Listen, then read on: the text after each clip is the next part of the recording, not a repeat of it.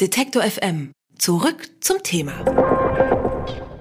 Der gemeinsame Nenner von Donald Trump, Wladimir Putin und Kim Jong-un war, dass sie alle Anwärter auf den Friedensnobelpreis waren, der heute verliehen wurde. Sie waren nominiert bekommen, haben ihn allerdings andere. Einmal der kongolesische Arzt Dennis Mukwege und die jesidische Aktivistin Nadia Murad. Beide setzen sich in ihrer Arbeit gegen sexuelle Gewalt als Waffe in Kriegen ein. Nadia Murad war vom IS gefangen genommen worden, konnte nach Deutschland flüchten und ist seit 2016 UN-Sonderbotschafterin für die Würde der Überlebenden von Menschenhandel und der Arzt Mukwege wird vom Deutschen Institut für ärztliche Missionen unterstützt und über sein Engagement spreche ich mit Gisela Schneider. Sie ist die Direktorin dieses Instituts. Schönen guten Tag, Frau Schneider. Guten Tag. Sie kennen Herrn Mukwege ja persönlich. Ähm, was zeichnet seine Arbeit denn aus? Ja, ich kenne ihn persönlich seit vielen Jahren ähm, und was ihn auszeichnet, ist ein unglaubliches Engagement und ein wirklich äh, setzt sein Leben für das Recht von Frauen ein. Er lebt in Ostkongo in der Provinz Südkivu und hat dort seit Ende der 90er Jahre ein Krankenhaus aufgebaut. Er ist Gynäkologe und ursprünglich wollte er eigentlich ein Frauenkrankenhaus aufbauen, einfach eine Frauenklinik sozusagen. Und dann ist er konfrontiert worden mit dieser massiven sexuellen Gewalt und der Zerstörung, die das bei den Frauen anrichtet und hat sich darauf wirklich spezialisiert. Und das äh, Großartige ist, es ging ihm nie nur darum, eine physische Heilung zu erzielen, also zu operieren, sondern es ging ihm auch immer darum, den Frauen Rechte zu verschaffen. Und das hat er in unglaublicher Weise seit vielen Jahren getan, hat er fast sein Leben auch verloren, 2012 in einem Attentat, wo er also wirklich ganz knapp dem Tod entgangen ist und hat sich aber nicht ins Exil abgesetzt, sondern ist zurückgekommen und arbeitet seitdem er ist inzwischen, muss er unter Polizeischutz arbeiten. Das Krankenhaus ist inzwischen sehr gesichert. Er lebt innerhalb des Krankenhauses, weil es für ihn so gefährlich geworden ist, weil er sich für die Rechte der Frauen einsetzt. Und wir sind sehr froh, dass er den Friedensnobelpreis bekommen hat, weil ich denke, da hat jemand den Friedensnobelpreis bekommen, wo das Schlaglicht jetzt darauf gerichtet werden muss, dass seit Jahren solches Unrecht im Kongo geschieht und dem muss ein Ende gesetzt werden.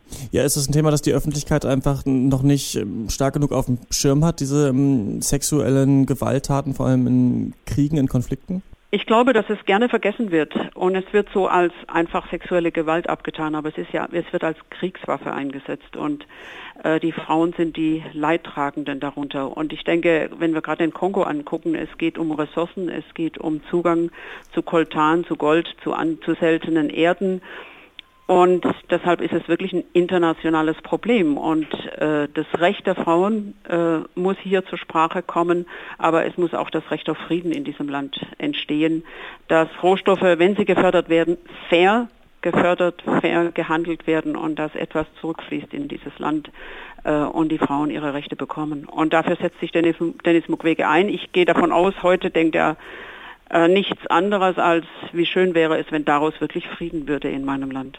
Können Sie noch beschreiben, wie sein politisches Engagement ähm, so aussah, also neben dem vor Ort im Kongo? Also vor Ort im Kongo ist er vor allem als Arzt tätig, aber eben auch, er setzt sich für die Rechte der Frauen ein. Er hat dort ein, diese City of Joy entwickelt, wo die Frauen eben, wenn sie die Operation überlebt haben, ein neues Leben beginnen können, auch einen neuen Selbstwert gewinnen und dann einfach in ihre Gesellschaft versucht werden, wieder zu integrieren. Und international ist er wirklich überall gewesen. Im November habe ich ihn getroffen, da hat er zu mir gesagt, du, ich habe mit Barack Obama gesprochen, ich habe mit Angela Merkel gesprochen, ich war in Brüssel, ich war in Genf und ich bin traurig, weil sich nichts hier vor Ort ändert. Und deshalb ist es heute ein ganz, ganz starkes Zeichen, dass, äh, dass dieser Friedensnobelpreis jetzt das Scheinwerferlicht darauf richtet. Äh, und ich denke, da muss jetzt auch politische Aktion daraus entstehen. Was, was würden Sie sagen, was sind die Forderungen, was muss politisch passieren? Ich glaube, politisch passieren ist die äh, UN und andere müssen dafür sorgen, dass einmal jetzt die Umstände im Kongo so sind, dass es wirklich zu Wahlen kommen kann. Im Dezember sind ja Wahlen geplant und die sollten fair und gerecht sein. Da ist eine ganz große Aufgabe und dann denke ich, dass man viel, viel mehr Ressourcen einsetzen muss, um vor Ort auch die Regionalregierungen zu stärken. Der, der Kongo ist ein riesengroßes Land und der, allein der Süd Kivu ist, ein, ist im Grunde ein Land, äh, wenn man seine Größe äh, betrachtet, dass diese Lokalregierungen, dass dort Recht und Ordnung umgesetzt werden kann und dass die Ressourcen und der politische Wille dafür da ist. Ich denke, da kann auf internationaler Ebene sehr viel gemacht und gestaltet werden. Ihre Institution unterstützt ja Dennis Mukwege. Wie sieht denn die Zusammenarbeit aus? Also Dennis Mukwege ist äh, Chefarzt dieses Krankenhauses, des Panzi-Hospitals. Er ist gleichzeitig Professor an der Universität, der UEA, äh, Université Évangélique äh, de l'Afrique äh, und dafür für die Medizinerausbildung, aber eben insbesondere auch für die Facharztausbildung der Gynäkologen zuständig. Die wird gefördert von Brot für die Welt und wir sind als Fachinstitut tätig in der Beratung dieser Facharztausbildung und der, Medizin, der Medizinerausbildung an dieser Universität. In dem Zusammenhang war ich im November auch vor Ort, um zu sehen, was dort passiert und wie sich das gestaltet. Und ich bin sehr beeindruckt, gerade auch von der Facharztausbildung der Gynäkologen. Und es ist inzwischen so, dass eben nicht mehr Dennis Mukwege alleine operiert, sondern er einen Stamm von jungen Fachärzten hat, die eine hervorragende Arbeit leisten und inzwischen auch rausgehen, eben in die umliegenden Krankenhäuser und die Services dort anbieten. Also da passiert sehr viel auf der Ebene. Und wie gesagt, es kommt eben noch diese legale Unterstützung, dass man versucht, Recht zu schaffen den Frauen, die Unrecht erlitten haben dass sie eben auch eine sozioökonomische Zukunft bekommen und diese Reintegration in die Gesellschaft gelingen kann. Also es ist ein sehr umfassendes Paket, das dort äh, angeboten wird.